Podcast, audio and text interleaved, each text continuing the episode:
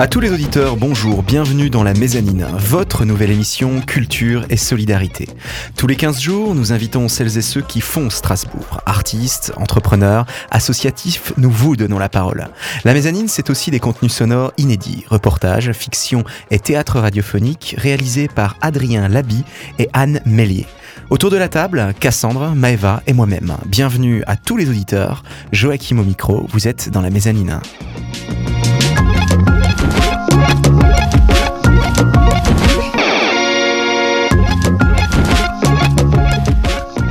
Cette semaine, dans la mezzanine, nous avons le plaisir de recevoir l'auteur strasbourgeois Philippe Schnee. Bienvenue Philippe. Merci beaucoup. Philippe, vous êtes auteur, vous avez publié votre premier ouvrage originel chez Dom Édition en 2017. Alors Philippe, quel a été votre chemin jusqu'à la parution de votre premier livre? Racontez-nous un peu de votre parcours. Le chemin a été euh, très très long, si je puis dire. Euh, j'ai écrit le roman en 2014 pendant tout un été, trois mois et demi euh, d'écriture. Après, j'ai passé un petit peu plus d'un an à le, réécrire, à le corriger, à faire tout ce qu'il fallait. Et puis est venue la grande course aux éditeurs. J'ai envoyé à Paris, j'ai envoyé à Dijon, à Strasbourg. Et puis finalement, c'est un éditeur colmarien qui a fini par accepter de publier mon livre, donc en, en 2017. Et j'étais très très content. Parce que quand ça arrive enfin, euh, après tant de, de batailles pour arriver euh, à le publier, puisqu'une publication, c'est, c'est, c'est une longue bataille, un long chemin, donc on est vraiment, on est vraiment content, oui. Et à quel moment euh, de votre vie vous est venu le désir d'écrire? Il, il m'est venu naturellement parce qu'en fait, j'écris depuis, euh, depuis tout petit, depuis que j'ai l'âge de 10 ans, 11 ans. Et euh, j'ai commencé par écrire des, des, poèmes, ce genre de choses. Et puis finalement, j'ai continué par la force des choses en, en écrivant des nouvelles et puis euh, jusqu'à jusqu'à écrire le premier roman. Donc c'est quelque chose de, de, de, très naturel en fait qui s'est fait euh, qui s'est fait euh, depuis ma plus tendre enfance. On va dire ça comme ça. Et alors, quels sont ces livres justement depuis votre plus tendre enfance qui vous ont inspiré pour écrire? Alors c'est toujours étonnant quand on quand on demande ça, euh, quand on me demande ça à moi, puisque je, je, ne suis pas forcément un grand lecteur, mais j'ai quelques livres de, de référence et notamment Alice au Pays des Merveilles. Ah Ça y est, on a réveillé Cassandre. Oui, mais j'aime bien ce livre. voilà, on a déjà une admiratrice du livre. Ah bah oui. Ce qui, me, ce qui me plaît en fait dans les livres que je lis, c'est de découvrir un univers, d'être plongé dans un monde euh, extraordinaire, quelque chose qui, qui sort de l'imagination de, de l'auteur et qui permette au lecteur de, de voyager. Et Alice au Pays des Merveilles, c'est vraiment quelque chose. Lewis Carroll, je le trouve vraiment très fort dans, dans ce qu'il a inventé et dans ce que dans ce qu'il dans ce qu'il a créé et, et, le monde dans lequel il nous emmène aussi loufoque et, farfelu puisse-t-il être euh, est vraiment extraordinaire à mon sens et il fait vraiment partie de mes de mes de mes inspirations si je puis dire. Et alors euh, ces inspirations, est-ce que vous en avez d'autres d'autres sources d'inspiration? Oui oui oui, euh, on peut citer un livre qui m'a énormément marqué qui s'appelle le, le, Loup des steppes d'un auteur allemand. Hermann Hesse. Hermann Hesse. Je connais pas. Qui est considéré comme le premier livre existentialiste du XXe siècle. Attention. Oula.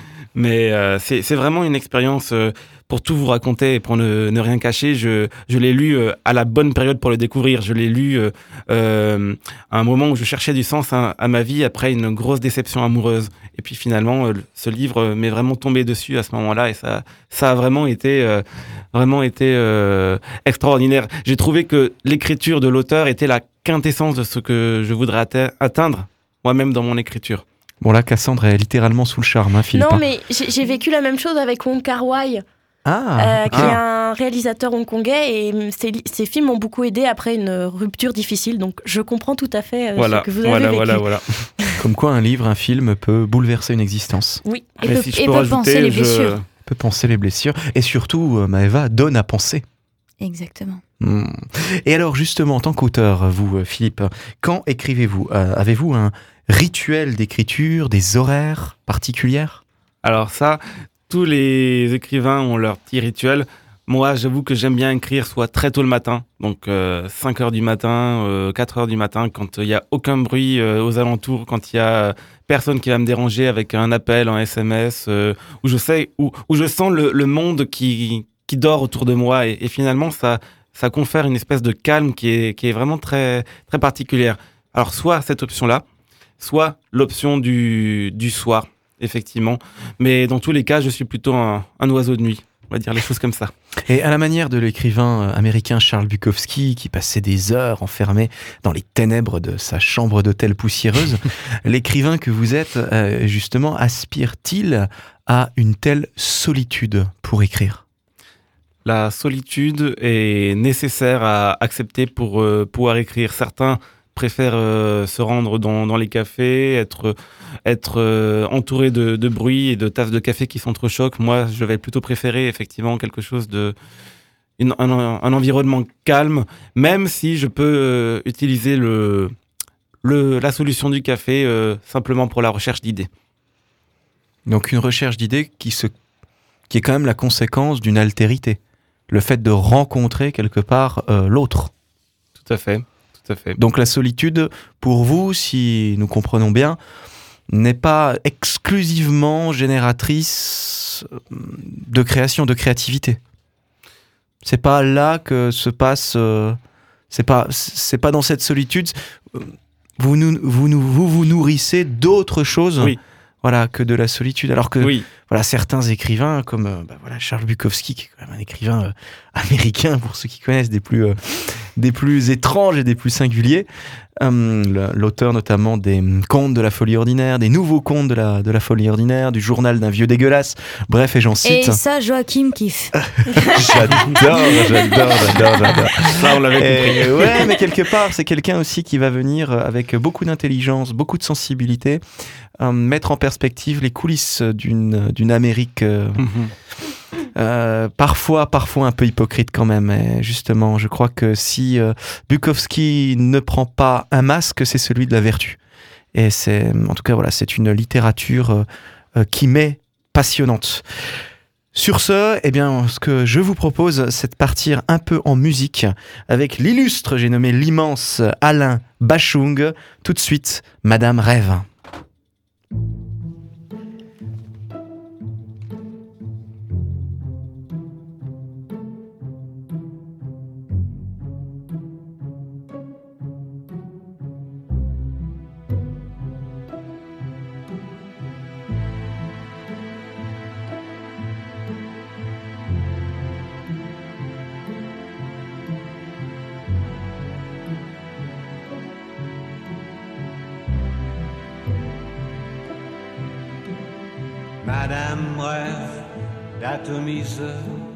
Et de cylindres si longs qu'ils sont les seuls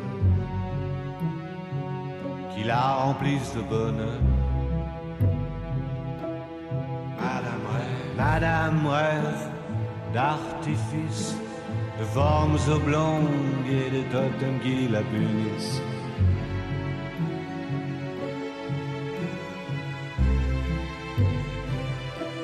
rêve d'archipel, de vagues perpétuelles, sismiques et sensuelles.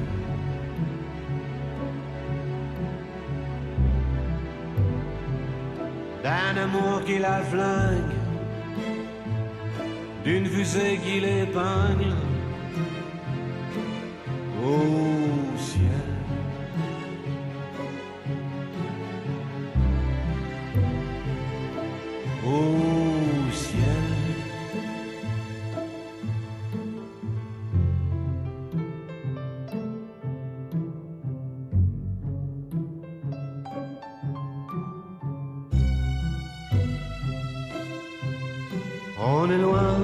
amours de loin, on est loin des amours de loin, on est loin.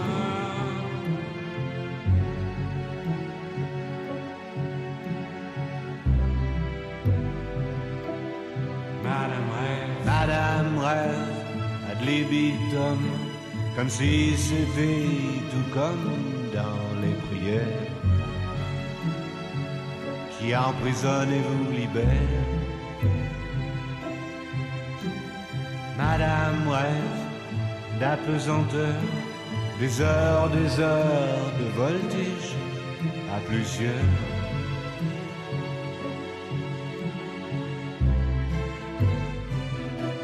Rêve de fougère de foudres et de guerre, à faire et à refaire,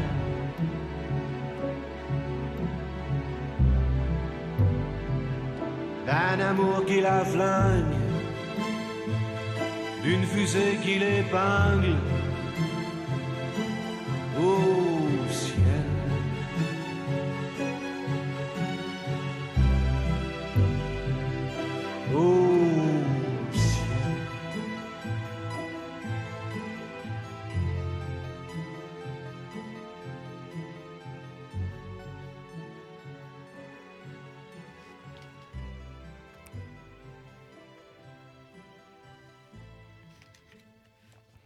C'était Madame Rêve de Alain Bachung. Nous sommes toujours avec euh, l'auteur strasbourgeois Philippe Schnee, en compagnie de toute l'équipe de la mezzanine, Cassandre et Maëva. Joachim au micro, bienvenue aux auditeurs, aux auditrices qui nous rejoignent. Philippe Schnee, vous êtes auteur, vous avez euh, publié votre premier ouvrage originel chez Dôme Édition en 2017. Que représente l'écriture pour vous, Philippe? Beaucoup de choses. Quelque Beaucoup de chose, choses. Quelque chose d'essentiel euh, dans ma vie pour euh, exprimer ce que je ressens face euh, à ce qui peut se passer dans le monde, face à ce qui peut se, face à ce qui peut se passer dans ma vie personnelle. Finalement, c'est un moyen de, de réaction finalement à mon environnement de, de tous les jours. Et c'est parfois thérapeutique, c'est parfois des choses que j'ai envie de dénoncer, mais ça, ça tient une place de choix en fait, vraiment. Thé- Thérapeutique, c'est-à-dire? Quand on a, euh, bon alors, je vais pas euh, passer tout, tout l'émission à raconter mes déboires amoureux, mais euh, c'est Ça vrai compte, que ça compte. c'est vrai que dans ces moments-là, écrire m'a beaucoup euh, m'a beaucoup aidé aussi. Donc c'est vraiment thérapeutique dans ce sens-là en fait. Pour euh, quand on se retrouve confronté à, à quelque chose dans sa vie, heureux ou malheureux, euh, on peut le retranscrire, le retraduire euh, Le relire. en écriture. Ouais, exactement. Tel Et- Taylor Swift avec ses albums sur tous ses ex, évidemment. Non, c'est mais- vrai que. Mais non, mais c'est vrai Oh non, que. mais les- bonjour l'exemple Taylor Swift Non mais tout- c'est vrai que les chanteurs aussi ils ont un peu ce même exemple de dire euh, enfin dès qu'il y a quelque chose qui leur arrive dans leur vie ou particulièrement qui les touche et qui veulent faire réagir ils se mettent à écrire des chansons et dans ton dans Oui, votre cas c'est plutôt euh, des livres quoi Cite plutôt Pink que Taylor Swift. C'est pas un exemple. Je n'aime pas cette chanteuse. Eh, mais Taylor Swift est le meilleur exemple pour avoir fait plein d'albums et plein de Non. chansons sur ses ex ça Pink avec sa chanson So What? Ça c'est génial. J'aurais pu rajouter la beauté des mots aussi. Parce que mine de Exactement. rien, euh, mine de rien, il faut aimer les mots pour pouvoir les écrire. Oh très beau. ah Et alors, quand Philippe, quand vous êtes lancé dans cette belle aventure de l'écriture, avez-vous rencontré des difficultés particulières? Oui, euh, comme tous les écrivains, euh, je pense que vous avez entendu parler du syndrome de la page blanche. Ah bah oui. Mhm. Voilà. le fameux Alors, c'est pas une légende urbaine, ça, ça existe vraiment? Ça existe vraiment et une des choses les plus importantes que j'ai appris pour euh, réagir face à ce syndrome de la page blanche, c'est d'accepter le jour où ça se produit, de ne pas pouvoir écrire ce jour-là et de se dire on va reprendre dans une heure, on va reprendre le lendemain, on va reprendre dans une semaine. Et, euh, et tout simplement accepter la situation, c'est pas parce qu'on n'arrive pas à écrire euh, tel jour qu'on n'arrivera pas à écrire le lendemain. Et, et ça, c'est mine de rien hyper important dans le travail d'écriture parce que ça permet de ne pas se décourager. Je vais encore citer un auteur, c'est Cassandre qui va être contente. L'écrivain français de la seconde moitié du 19e siècle, Jules Renard, hein, disait, je cite, C'est douloureux d'écrire un livre, c'est sans délivrer. Philippe, euh, êtes-vous d'accord avec euh, Jules? Est-ce si douloureux d'écrire un livre? C'est douloureux parce qu'on y passe du temps, parce que on y met euh, tout ce qu'on a, toute sa hargne, toute sa colère, mais aussi toute, euh, toute euh, finalement euh, tout ce qu'on a envie d'y mettre de positif. Euh, et une fois le travail achevé, euh, c'est une libération effectivement. On, se on se délivre et euh, soit on a envie de se reposer, soit on a déjà envie de partir sur sur un autre projet.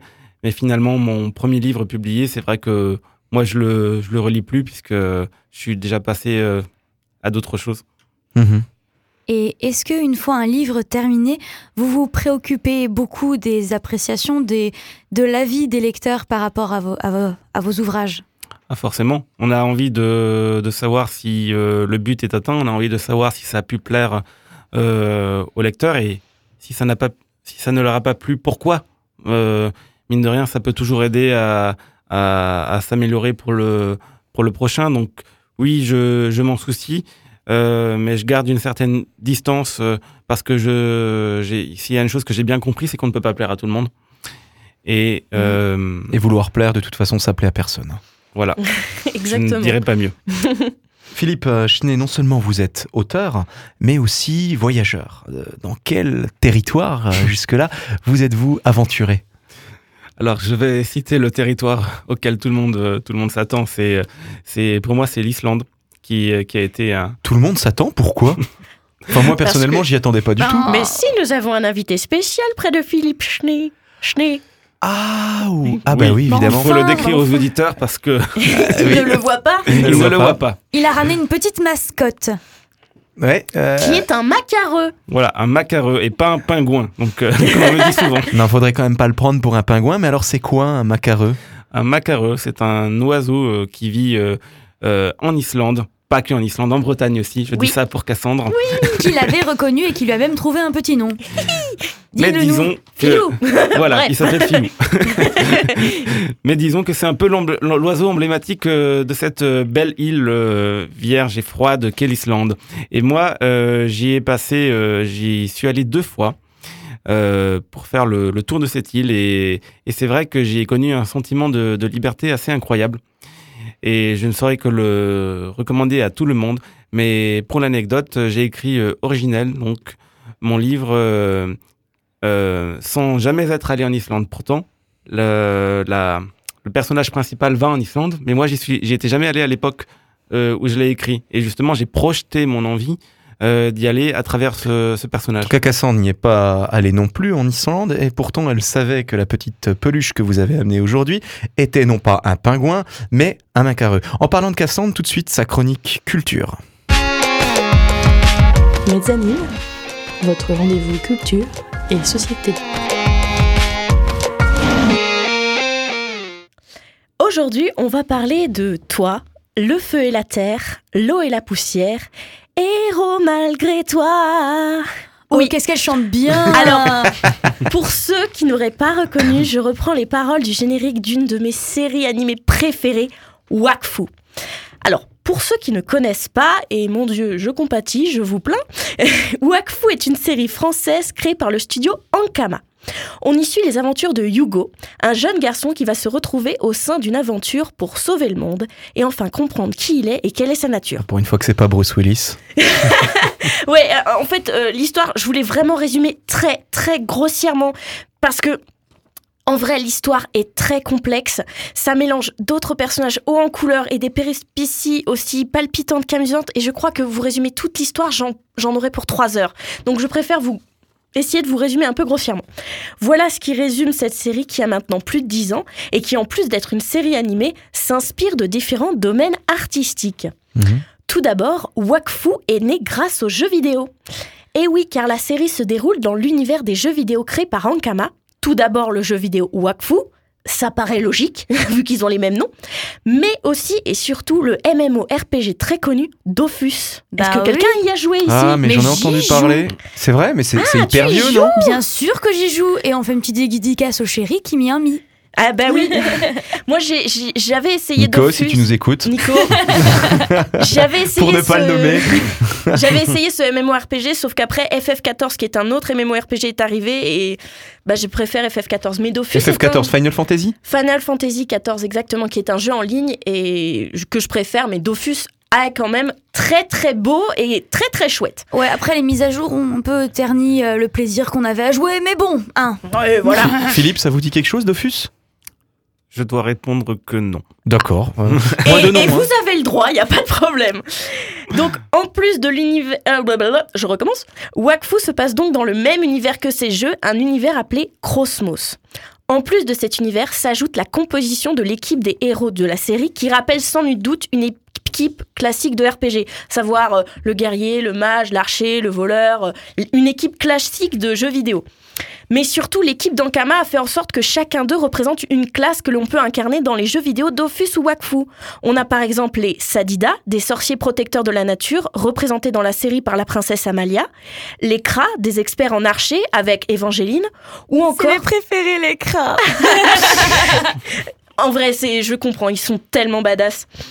Mais moi, mes préférés, enfin deuxième préféré, c'est les Yop, des guerriers téméraires, fonceurs et impétueux, représentés par Sir Tristepin. Oh, tout pareil Et ma classe numéro 1 dans cette série reste celle de Hugo, le personnage principal qui lui représente les Héliatropes, un peuple oublié qui crée d'étranges portails et qui aurait disparu du monde de Crosmos. Hugo serait donc le seul survivant de son peuple. Mais la série ne fait pas que référence à ses propres jeux vidéo puisque toute la série contient un, bon milliard de clins d'œil à travers l'univers visuel du jeu vidéo, de par son habillage ou de par ses situations, comme par exemple Ruel, un autre membre de l'équipe des héros, qui pour rentrer dans son coffre-fort va se mettre à danser sur une plateforme multicolore, tels les jeux de rythme que l'on peut retrouver dans une salle d'arcade.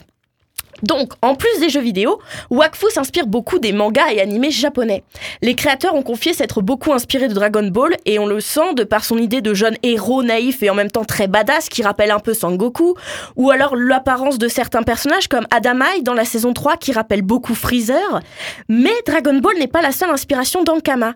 On a vraiment une ambiance de shonen classique avec le développement de l'histoire qui arrive à jongler entre moments sérieux et moments comiques, mais aussi les caractères des personnages qui rappellent l'archétype classique des héros de shonen qu'on retrouve dans les mangas japonais tels que One Piece ou Jojo Bizarre Adventure. Allez voir ouais. Jojo Bizarre Adventure. Best animé et manga ever. Voilà, c'est dit. On note. Jojo Bizarre Aventure. Jojo Ok. Bizarre Aventure. Commencez dès le début. Bref, je m'égare. En plus de son univers pluridisciplinaire, la série est belle visuellement. L'image est belle, elle est fluide. On a des combats qui sont très fluides, je disais, dynamiques, avec une musique sublime, ou alors ces paysages absolument magnifiques, notamment le royaume de Sadida. Comme dirait l'ermite moderne, c'est comme si des petits nounours venaient faire des bisous à tes globes oculaires quand tu vois la série. C'est vraiment très très beau. Et les monstres notamment, c'est très impressionnant. Ça met un peu mal à l'aise l'image que tu viens de dire. euh, Moi j'adore. des petits nounours qui viennent faire des bisous à tes globes oculaires. Mais ben moi je regardais film Bon, en non, même mais quand temps, on y réfléchit, très, très Philippe, drôle. franchement, quoi. Je suis d'accord. Ouais, je suis d'accord. Ça me Moi, fait plus penser à un film de Cronenberg avec des nounours. Quoi. Donc pour en revenir au, au visuel, euh, ce qui m'a beaucoup marqué dans cette série, c'est l'apparence des monstres, notamment une race que j'aime tout particulièrement, les chouchous. Oui, ils ont un nom complètement ridicule, mais méfiez-vous. Les chouchous sont des démons, la plupart du temps enfermés dans un objet et contrôlés par un gardien. En exemple, nous avons bien sûr l'épée de Tristepin, Rubilax, qui est hilarant de par son caractère et surtout de la, par la relation qu'il entretient avec ce dernier. Imaginez-vous un guerrier qui a une épée qui fait que de l'insulter pendant qu'il essaye de se battre. C'est trop Ah, hilarant. déjà, triste pain avec un nom pareil. euh, Mais c'est génial, c'est Sir Personnel de Tristepin, il est génial Et son surnom c'est Pimpin, mais c'est ça qui est génial Franchement, c'est ça qui est génial dans cette série. Elle a de l'engouement en tout cas. Ah non, mais Ouais, j'ai vraiment une vraie passion pour cette série. En plus de, cette mon- de ces monstres, les ennemis de la série sont top et il est temps pour moi de vous parler du personnage qui est entré dans mon top 5 des méchants de séries animées, Nox. Ah, Nox Déjà, en un mot, il est classe. Pour vous résumer, c'est un Xelor, un magicien du temps. J'adore les magiciens. Euh, il a une sorte d'armure qui le couvre entièrement et qui lui donne une allure de robot guerrier. En gros, c'est Dark Vador, mais en bien plus classe. Ce personnage est à la fois effrayant et fascinant, et son doublage ne fait qu'accentuer ça. Pour son interprétation, le doubleur Benjamin Pascal a joué sur les aigus et les graves, le rapide et le lent, comme si sa voix elle aussi manipulait le temps. Et surtout, surtout ce qui est important pour moi, Nox n'est pas un cliché de méchant. Son but, ce n'est pas de faire le mal pour faire le mal ou juste pour régner sur le monde. Non, toute cette noirceur est née d'une souffrance qui a engendré la folie de Nox pour la quête d'un monde inaccessible. Wakfu a vraiment des personnages très travaillés avec une véritable évolution. C'est une série qui évolue et qui grandit avec son public. Elle devient de plus en plus mature, mais aussi de plus en plus sombre, mais toujours de plus en plus belle. Encore un joli chef-d'œuvre qui nous rappelle que les dessins animés, non, ce n'est pas que pour les enfants. Mezzanine, prenez de la hauteur. C'était la chronique culture de Cassandre. Joachim au micro avec Cassandre, Emma Eva, toute l'équipe de la mezzanine pour votre nouvelle émission Culture et Solidarité. Nous retrouvons notre invité de la semaine, Philippe Schnee, auteur strasbourgeois. Philippe Schnee, vous êtes auteur, vous avez publié votre premier ouvrage originel chez Dôme Édition en 2017. Tout à l'heure, nous écouterons le génial et très sensible Renaud, ce phénix qui ne cesse de renaître toujours encore de ses propres cendres. Nous l'écouterons, Les mots, un titre de son dernier album, Toujours debout, sorti en France en 2016. Dans sa chanson, le docteur Renaud, Mister Renard comme vous voulez, nous dit, je cite, Écrire et faire vivre les mots, ça vous rend libre comme l'oiseau, ça vous libère de tous les maux. C'est un don du ciel, une grâce, qui rend la vie moins dégueulasse, qui vous assigne une place plus près des anges que des angoisses. Fin de la citation. Philippe Schnee, qu'en pensez-vous? Écrire et faire vivre les mots, cela rend-il vraiment la vie moins dégueulasse? Magnifique citation, d'abord. Je crois que c'est la première chose à dire. Mais C'est vrai, de toute façon, c'est pas étonnant. hein. C'est du Renault. hein.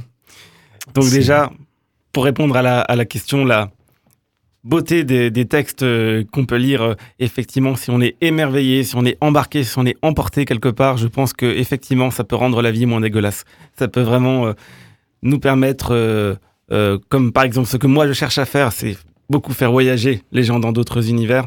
Et ben, voyager dans un autre univers quand il, euh, il fait gris dehors comme aujourd'hui, finalement, ça peut être pas plus mal que ça. Et tout à l'heure, Philippe Chenet, vous parliez des vertus thérapeutiques de l'écriture. Le poète Renaud semble d'accord avec vous dans Les mots, un titre de son dernier album, Toujours debout, sorti en France en 2016, parlait justement de ces vertus thérapeutiques de l'écriture. Autrement dit, pour l'artiste, et il le dit lui-même, les mots semblent guérir bien des maux. Qu'en pensez-vous? Je pense qu'il n'a pas tort, puisque personnellement, euh, les mots que j'ai pu connaître MAUX, euh, j'ai bien pu les retranscrire à travers les mots MOT, S. Et du coup, je pense que c'est vraiment quelque chose qui, qui m'a aidé, euh, encore une fois, à, à, à faire face euh, à ce qui pouvait se passer dans ma vie, et, et c'était vraiment essentiel. Et à la manière de celles et ceux qui s'allongent sur le divan du psychanalyste pour euh, se raconter devant un autre, euh, une autre qui écoute, l'acte d'écrire est-il pour vous une autre façon de vous dire? Mais je passe mon temps à me dire.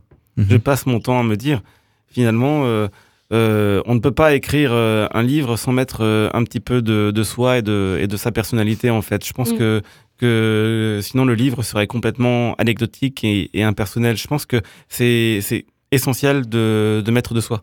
Je pense que c'est un peu dans tous les arts comme ça. Pour en revenir à Wakfu, le réalisateur a mis. Avait une femme. Et apparemment euh, dans une des saisons il a mis beaucoup de personnel ce qui fait que euh, il se- il se- sa, sa femme lui en a un tout petit peu voulu euh, d'avoir mis quelque chose de très personnel dans, dans l'histoire. En général les artistes mettent du personnel. J'ai compris quelque chose euh, euh, il y a quelque temps euh, déjà, c'est que euh, les, les artistes euh, qui, qui font parler d'eux, qui réussissent, c'est justement parce qu'ils parlent de leur histoire en fait. Mm. Qu'on aille voir le spectacle d'un humoriste, qu'on aille, euh, qu'on lise un livre, qu'on qu'on aille voir un film. euh, souvent, ce qui, ce qui, ce qui parle aux, gens, c'est de parler de soi. ouais. C'est pour ça que pour moi, en tout cas, il n'y a pas d'histoire euh, juste ou fausse, il n'y a qu'une histoire vraie. Exactement. Et alors, Cassandre va encore être contente. hein. Je vais citer un autre auteur. Le, le- le romancier et philosophe français Maurice Blanchot écrivait, je cite, L'essence de la littérature, c'est d'échapper à toute détermination essentielle, à toute affirmation qui la stabilise ou même la réalise.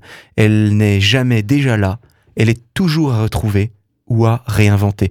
Fin de la citation, Philippe Schnee, qu'en pensez-vous À la manière de Maurice, euh, vous sentez-vous libre quand vous écrivez? Il vaut mieux être libre quand on écrit. Le- le- l'e- L'essentiel pour moi, c'est justement de- d'écrire comme on pense, d'écrire comme on vit, d'écrire euh, comme on écrit finalement, euh, sans justement essayer de, de copier quelqu'un d'autre, euh, justement faire euh, faire sa propre cam, si je peux si je peux parler comme ça. Et, et c'est c'est pour moi vraiment important de fonctionner de cette manière. son propre voyage, autrement dit. Et c'est un voyage en musique que nous vous proposons aujourd'hui. Tout de suite, comme promis, nous écoutons les mots de Renaud dans la mezzanine.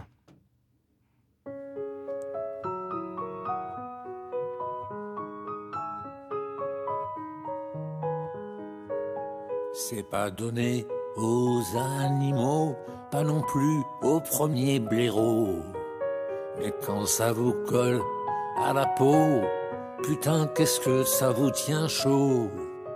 Écrire et faire vivre les mots sur la feuille et son blanc manteau.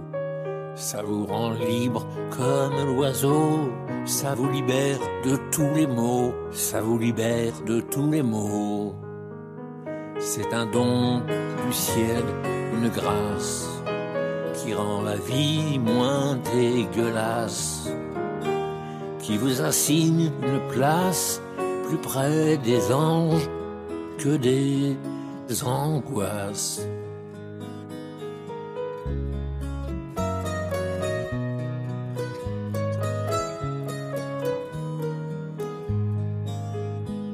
Poèmes, chansons, vous ouvrent des mondes plus beaux, des horizons toujours nouveaux qui vous éloignent des troupeaux. Il suffit de quelques mots pour toucher le cœur des marmots, pour apaiser les longs sanglots quand votre vie part à volo, quand votre vie part à volo. C'est un don du ciel, une grâce qui rend la vie moins dégueulasse, qui vous assigne une place plus près des anges que des angoisses.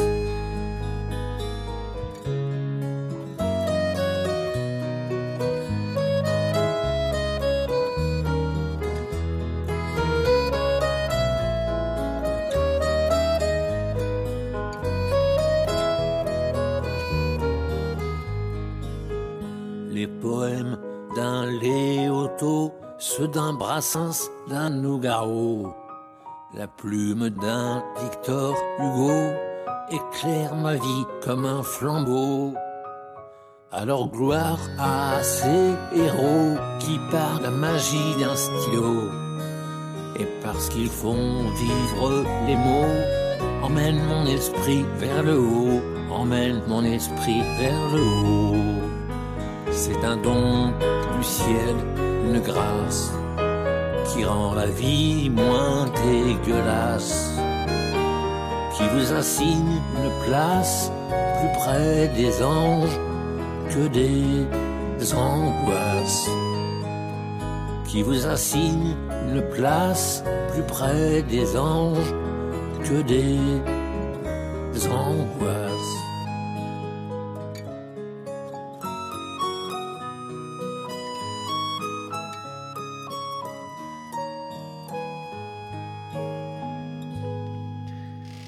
C'était les mots de Renaud. Autour de la table, toute l'équipe, Cassandre et Maëva, Joachim au micro. Nous sommes accompagnés par notre invité de la semaine, Philippe Schnee, auteur strasbourgeois. Bienvenue à tous les auditeurs et auditrices qui nous rejoignent. Alors Philippe Schnee, vous êtes auteur. Vous avez publié votre premier ouvrage originel chez Dôme Édition en 2017. Parlez-nous euh, de la genèse, des origines de ce premier ouvrage, de votre premier ouvrage originel. Alors l'origine, elle est d'abord euh, personnelle, puisque, euh, comme je l'ai dit juste avant, un roman s'inspire beaucoup de, son auteur. Donc euh, finalement, j'ai voulu raconter ce qu'était ma vie euh, à cette époque. Donc qu'est-ce qu'était ma vie à cette époque? Ben, J'ai tenté de démarrer une, carrière artistique, notamment en, en tant qu'auteur, mais finalement, quand on ne vient pas à la base d'un milieu artistique, on n'est pas forcément toujours compris, soutenu. Et, et j'avais envie de, de, parler de ça à travers le, le destin de cette euh, jeune femme qui, elle aussi, euh, tente de se faire reconnaître euh, en tant qu'artiste.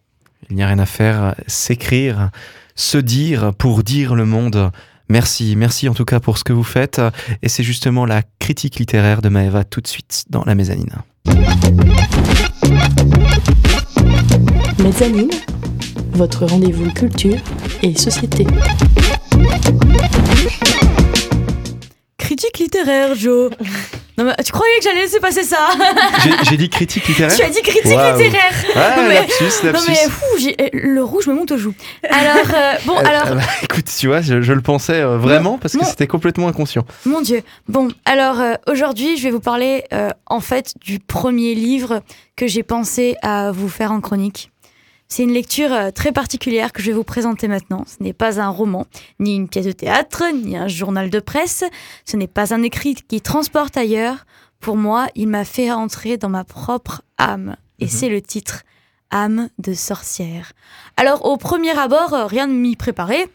Et pourtant, il m'a bouleversé plus que n'importe quelle lecture que j'ai déjà pu vous conseiller depuis le début de la saison. Parce que, au départ, ce n'était qu'un travail, qu'une lecture pour moi-même, pour travailler.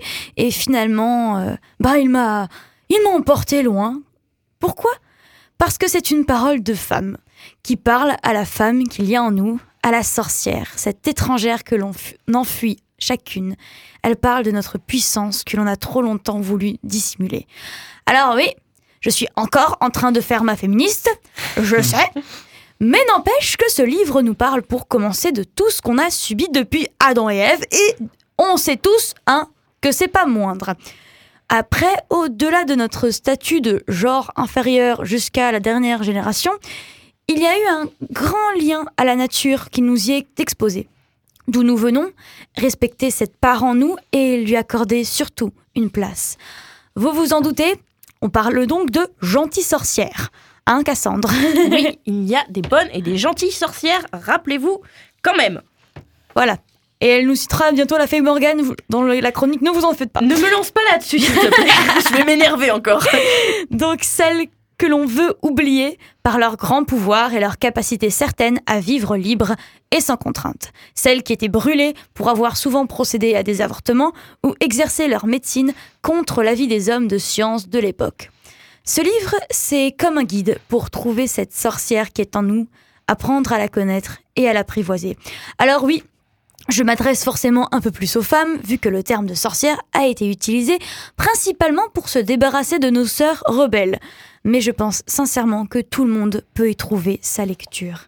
Et en parlant de lecture, je vais vous donner un petit passage, pas plus tard que tout de suite. Un tout petit, oui, effectivement tout petit. Être ou ne pas être sorcière? On ne décide décidément vraiment pas de devenir une sorcière, ni de se reconnaître en tant que telle. Dans la vraie vie, c'est un chemin qui se fait, que l'on peut d'ailleurs accepter ou ne pas accepter. Le mot sorcière est au bout de la route, mais il pourrait être tout autre. Ce n'est pas important. Mezzanine, prenez de la hauteur. C'était la chronique littéraire de Maeva. Philippe Schnee, vous êtes auteur, vous avez euh, publié votre premier ouvrage originel chez Dom Édition en 2017. Merci de nous avoir rejoints dans la mezzanine. Voyageur et auteur, vous partez à l'aventure de vous-même pour dire le monde et vous dire dans le monde. Vous exhortez celles et ceux qui vous lisent à participer en tant que lecteurs à devenir leur propre auteur pour une existence menée au rythme de leur propre plume, relevant ainsi ce beau défi qu'est d'écrire le voyage d'une vie. Philippe Schnee, c'est en librairie que nous pouvons retrouver Originel, votre premier ouvrage. Il nous est également possible de télécharger et même de commander le livre sur le site de l'éditeur, Dom Édition, au Philippe Schnee, merci. Merci. Merci, Merci à vous Et à bientôt. invité.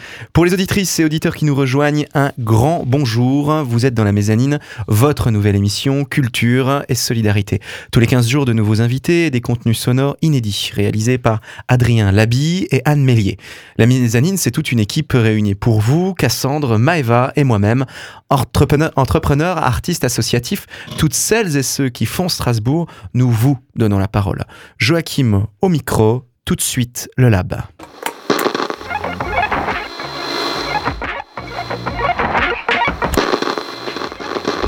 Le labo.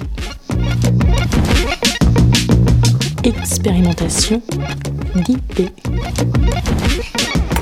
Bienvenue dans le Lab, notre laboratoire d'idées et d'initiatives sonores. Toutes les deux semaines, 10 minutes de création radiophonique. Pour commencer, cette semaine, une nouvelle fiction radiophonique, La peau M. Si pour vous, la poésie rime avec récitation et vieux volumes poussiéreux, détrompez-vous. Victoire, une jeune journaliste pétillante, vous entraîne dans un monde où la poésie trouve une place inattendue. Tout de suite, La M, épisode 5, par Anne Mélier et Adrien Labi, en exclusivité dans la mezzanine.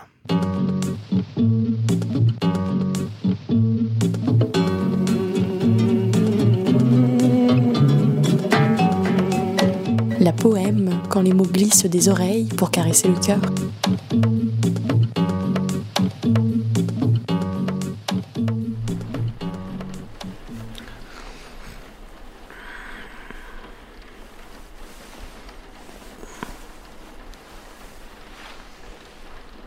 Il est beau quand il dort. ses boucles brunes cascadant autour de son visage apaisé. Je pourrais passer mes nuits à le regarder. Chérie, mon cœur, réveille-toi. Quoi? Non, Clément, je t'ai déjà dit. Les œufs, on les met pas dans la chambre froide. Ah bah ça non alors.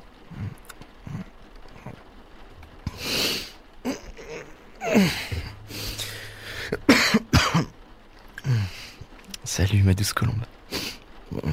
Bien dormi Oh Mais. T'es encore dans le lit? Attends. Mais ton avion décolle dans 10 heures. Allez, lève-toi. Je vais te faire un bon petit déjeuner anglais en attendant.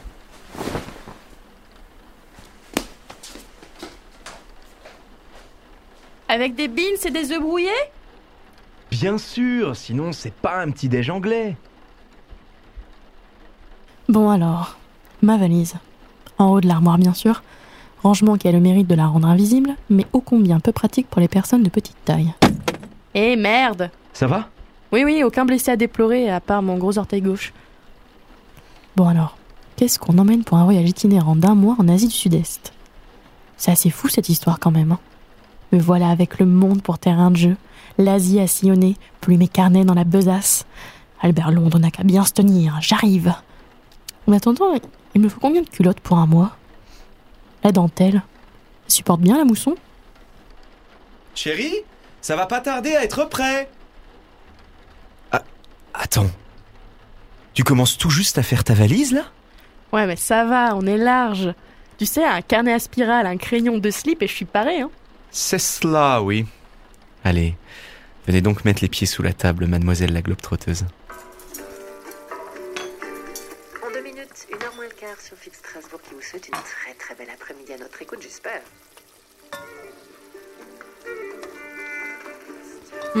Ouais, c'est délicieux. Ils vont me manquer tes petits déjeuners. Oh, tu sais, là où tu vas, ils ont une sacrée gastronomie. Ah, et les soupes vietnamiennes au petit-déj, ça vaut largement les breakfasts anglais. Moi, ce qui va me manquer, c'est toi. Moi aussi, tu vas me manquer, amour. Je, je t'avoue que ça me fait un peu peur. hein. C'est génial de pouvoir partir comme ça, mais je, je comprendrais que tu te lasses de m'attendre. Ah, moi, j'ai la vertu d'une femme de marin, tu sais. Je suis sûre qu'elles étaient beaucoup moins vertueuses que ce qu'on voulait nous faire croire, les femmes de marins. Bien sûr que je t'attendrai. Tous les matins dans cette cuisine, je regarderai vers l'est et je penserai à ma bien-aimée, reporter de l'extrême, dénonçant les dangers du réchauffement climatique pour les peuples du monde. Vraiment?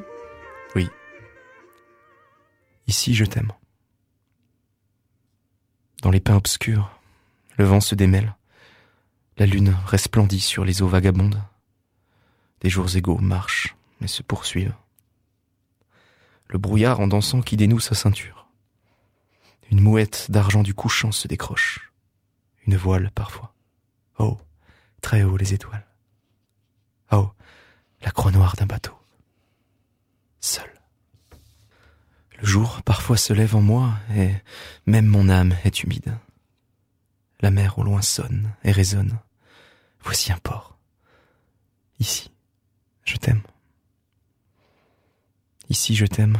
En vain te cache l'horizon. Tu restes mon amour parmi ces froides choses. Parfois mes baisers vont sur ces graves bateaux qui courent sur la mer au but jamais atteint. Suis-je oublié déjà comme ces vieilles ancres Abordé par le soir, le quai devient plus triste. Et ma vie est lassée de sa fin inutile. J'aime tout ce que je n'ai pas. Et toi, comme tu es loin. Mon ennui se débat dans l'élan crépuscule. Il vient pourtant la nuit qui chantera pour moi. La lune fait tourner ses rouages de songes. Avec tes yeux me voient les étoiles majeures. Pliées à mon amour, les pins dans le vent veulent chanter ton nom. Avec leurs aiguilles de fer. Pablo Neruda. C'est magnifique. C'est sans nul doute ce qui me viendra à l'esprit quand je penserai à ta bouille adorable, devant ta tasse de café, dans cette même cuisine. Les matins seront plus froids, et les soirs plus mélancoliques. Mais je t'attendrai quand même, comme d'autres attendent l'aube après une nuit sombre et glacée. Mais c'est qu'il serait poète, ce jeune homme? Oui. Je te l'avais bien dit, non? Bon, allez. Je te laisse finir ta valise maintenant, hein, et je t'accompagne jusqu'à ton train.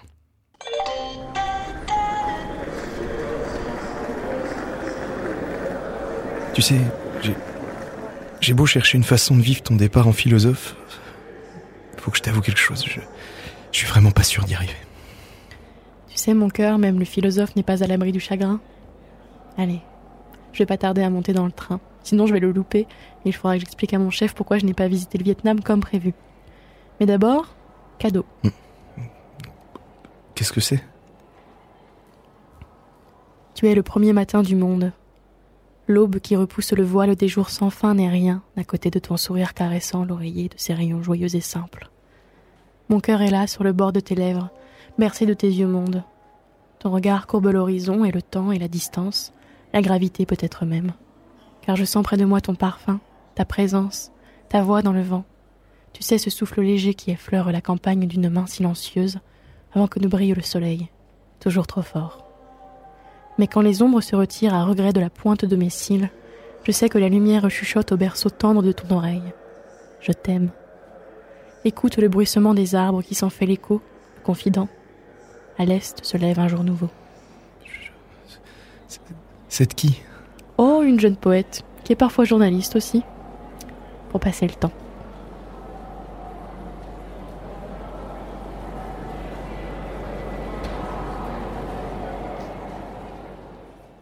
C'était La Poème par Anne Mélier et Adrien Laby, en exclusivité dans la mezzanine.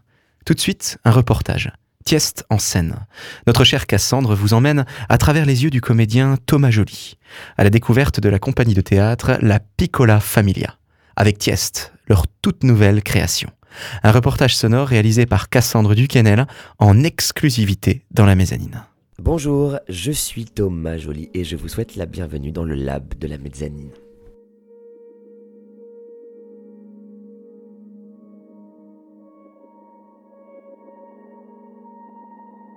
Si vous étiez un animal, Pas très original, mais je serais un chat, si vous étiez une plante, un coquelicot. un livre, Je serais l'intégrale des pièces de Shakespeare. une planète ou une constellation, Cassiopée. si vous étiez un film, Le magicien d'Oz. si vous étiez un instrument de musique, Un piano. si vous étiez un homme ou une femme de lettres, Maurice Metterlinck. Si vous étiez un son, Est-ce que j'ai le droit d'être un silence? Bah, je serais un silence, mais pas n'importe lequel. Je pense que je serais le silence euh, ou d'un début de pièce ou d'une fin de pièce, juste avant les applauses. C'est mon moment préféré, je crois. Martine Delerme disait C'est le regard qui fait le monde. Et quoi de plus intéressant que de demander à un artiste quel regard il porte sur ce qui l'entoure? C'est ainsi que s'est poursuivi mon entretien avec Thomas Joly. Accroché à mon micro, sous la lumière de sa loge, j'ai pu découvrir quel monde se dessinait à travers le regard de ce comédien à l'univers artistique et varié. Maintenant qu'on a parlé un peu de, de vous et de votre parcours, j'aimerais qu'on parle du théâtre actuel. Comment le percevez-vous? Vif, d'abord, il est vif le théâtre aujourd'hui, et ça on, peut, on ne peut que s'en réjouir. Beaucoup de compagnies, beaucoup de projets, euh, mais la question des publics reste, à mon avis, à, se poser vraiment. Bon, non seulement je pense qu'avec les temps qu'on traverse, le théâtre est un outil encore plus indispensable qu'il ne l'a été. J'entends par là que en France on a la liberté d'expression et on est content, mais il y a aussi depuis peu maintenant, et je pense avec l'avènement des réseaux sociaux, l'expression libérée. C'est formidable l'expression libérée parce que on peut avoir du coup MeToo, et c'est bien qu'à un moment donné ce type de, de, de- choses soit dites. On peut aussi dire aux, comiques qui ont toujours fait des blagues sur les minorités qu'ils n'ont jamais été drôles, mais qu'avant on ne le, on ne le disait pas, on ne pouvait pas le faire entendre à ce point, mais ça n'a jamais été drôle de faire des blagues sur des minorités. Voilà, donc ça c'est formidable.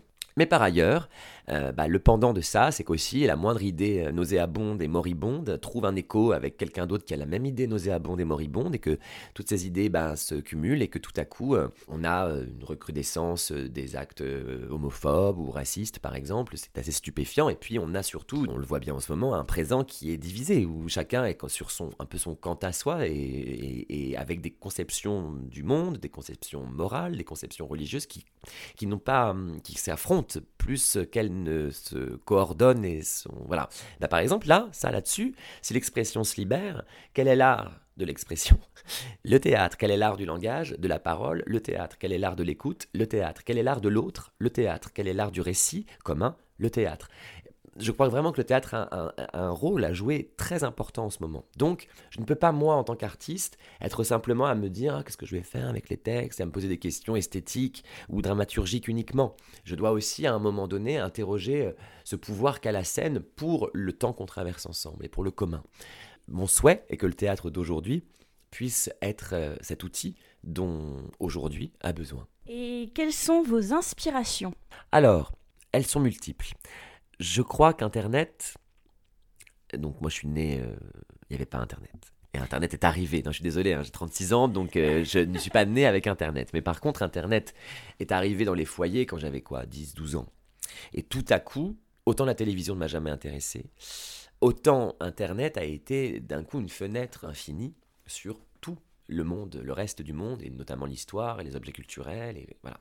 Donc je pense que cet outil qui est arrivé dans les maisons, dans la mienne en tout cas, euh, a déhiérarchisé les objets culturels. C'est-à-dire que je peux aujourd'hui à la fois euh, regarder un clip de Beyoncé, en même temps euh, lire un article sur euh, Gilles Deleuze, ou avoir une alerte, une notification qui me dit que, euh, je sais pas, Britney Spears a sorti un nouveau titre, ou euh, voilà. Donc il y a une espèce comme ça de, porosité, puisque tout est déhiérarchisé, tout est très poreux. Et je pense que c'est très très symptomatique de notre génération, c'est-à-dire que moi j'ai pas tellement de jugement, je crois pas au culturellement correct, je crois plutôt à une culture qui jouissive, une culture qui est inspirante, euh, et que la porosité pour moi est une, grande source de, richesse, Euh, pas que dans la culture d'ailleurs. Donc mes inspirations elles sont multiples, mais par exemple pour Tiest, euh, quand j'ai travaillé avec la dramaturge, enfin avec la traductrice pardon, qui est aussi une spécialiste du théâtre romain, qui s'appelle Florence Dupont, elle me disait que ce qui se rapproche le plus aujourd'hui du théâtre romain, ce serait le cinéma de science-fiction par exemple. Donc là, on, est, on tombe un peu de sa chaise, on se dit c'est marrant que cette euh, pièce qui date d'il y a 20 siècles, tout à coup, euh, ce qui s'en rapprocherait le plus aujourd'hui serait le cinéma de science-fiction. C'est génial de se dire ça. Et donc, bah, j'ai regardé des trucs de science-fiction, euh, même moi j'aime bien la saga Alien par exemple. Bon, bah voilà, forcément qu'il y a une inspiration alien. Mais il y a aussi euh, des inspirations euh, de films d'horreur, euh, cinématographiques aussi, puisque on est quand même dans un théâtre d'horreur. Il y a des inspirations vraiment multiples, à la fois de musique antique, on est allé regarder quels étaient les instruments de musique antique, la tibia par exemple, une flûte à double hanche avec les percussions qu'on a re- que, le compositeur Clément Mirguet a, retravaillé, travaillé avec ces sons-là. Bref, en fait, ça va puiser partout, partout, puisque euh, je prends tout ce qui a un rapport avec, euh, avec ce que je suis en train de dire, mais je ne mets pas de borne à mon inspiration. Et euh, je voudrais savoir quels conseils donneriez-vous aux jeunes comédiens et comédiennes d'aujourd'hui? Un verbe, faire. Faire, faire, faire, faire. Le théâtre est un art qui ne nécessite que trois chaînons. Quelqu'un qui écrit, mort ou vivant, quelqu'un qui regarde et quelqu'un qui dit. Voilà. Enfin, quelqu'un qui écrit, quelqu'un qui dit et quelqu'un qui regarde et écoute. Voilà, ça suffit. Donc là, euh, on n'est que deux, donc ça marche pas, sauf si on prend un texte de Sénèque par exemple. Mais là, on pourrait tout à fait faire du théâtre là, dans cette loge tout de suite. Euh, on peut faire du théâtre dans son grenier, dans la rue, dans une cave. On a besoin de rien, rien, euh, à part ces trois euh, chaînons-là. Donc, attendre d'avoir des moyens, attendre d'avoir du temps, attendre d'avoir les dispositions.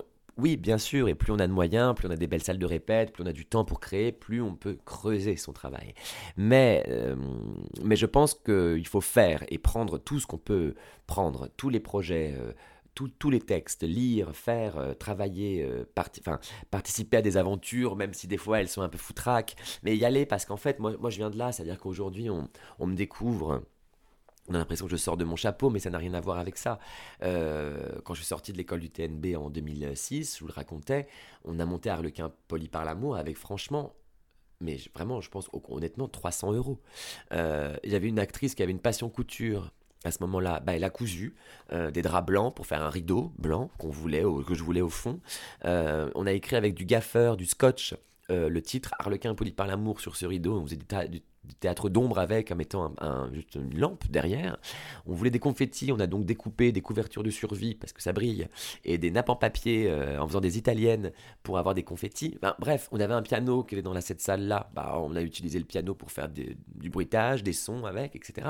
Et on avait quatre projecteurs, deux rouges et deux verts. Et donc j'ai dit, bon, bah, bêtement, mais ok, dans le château, on va mettre le rouge, et puis quand on sera dans la prairie, on va mettre le vert. C'est complètement basique, mais au moins ça fonctionne. Enfin, je sais pas comment dire, ça, ça participe d'une écriture. Et on a créé ce spectacle vraiment avec 300 balles, sans se payer, sans rien. Et je vous dis, aujourd'hui, il tourne depuis 13 ans, il a fait le tour du monde, il joue dans les, tous- les théâtres, euh, de- dans, enfin, c'est vraiment une aventure exceptionnelle, quoi. J'ai même fait une rencontre avec des, des collégiens il y a peu de temps, qui étaient même pas nés quand nous, on a fait le spectacle. C'est vous dire que, euh, un petit coup de vieux d'un coup, mais enfin voilà. Donc le conseil que j'ai, c'est ça, il faut faire en fait. Euh, L'histoire d'Arlequin est une histoire euh, très belle et assez euh, exceptionnelle, je- j'en conviens, mais elle n'est pas une histoire de réseau, elle n'est pas une histoire d'argent, elle n'est pas une histoire de, stratégie, elle est juste une histoire de désir et de foi et d'engagement dans le faire. Voilà mon conseil.